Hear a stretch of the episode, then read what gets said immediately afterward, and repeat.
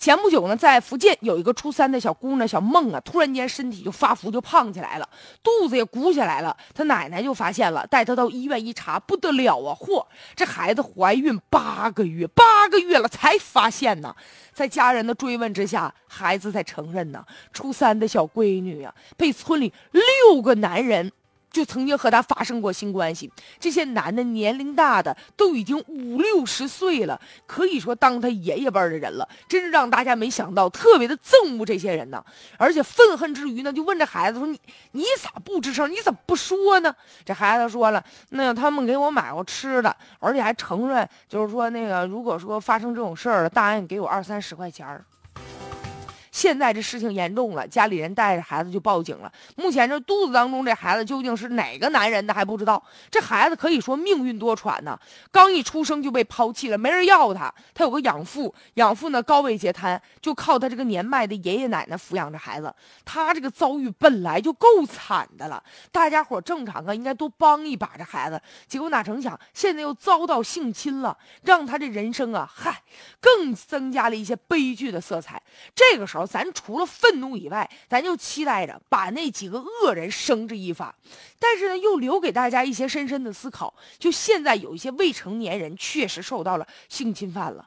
但是，就这些孩子，你比如说这个小梦吧，他对于和成年人之间发生性关系，他没有防范的意识，他更不知道怀孕是什么意思。要不然能八个月了吗？大家都以为家里人都以为他发胖了。所以说呀，对于这个农村地区孩子的这个性教育，确实现在是很缺乏的。有一些孩子就靠自个儿摸索。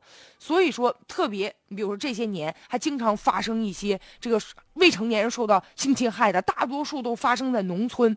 你比如说，有一些孩子都是被这身边的亲近的人所侵犯的，有的是是被老师，咱听说过吧？有的这个宁夏还有一个村庄，有十二名幼儿就被幼儿园老师给性侵了，还有就是亲戚朋友的也向孩子下毒手，再者就是村里的邻里邻居的了解你家啥情况啊，知道你爸你妈在外面，你们家没人管你啊，所以他们胆子就大起来了。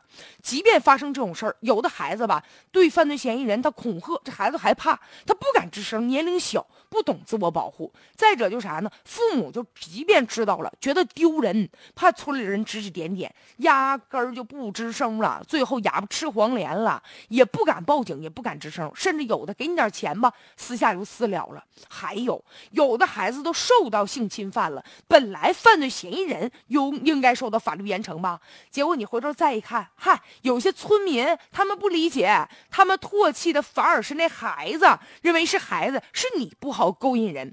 所以在这样的情况下，一方面啊，咱们必须要让大家这个思想有。做转变。另外一方面，像学校应该多开设一项这种，比如性教育的课程啊，生理卫生的课程啊，然后让老师给孩子讲解一下。因为有一些未成年人，他跟一些老年人在一起。你像老年人，农村的老年人可能本来就体弱多病的，再者呢，他们本身也不能给孩子正确的性教育。所以说，我们也期待着，就这样的事儿少发生一些。对于未成年人，特别是一些女孩子，应该有足够的保护的意识。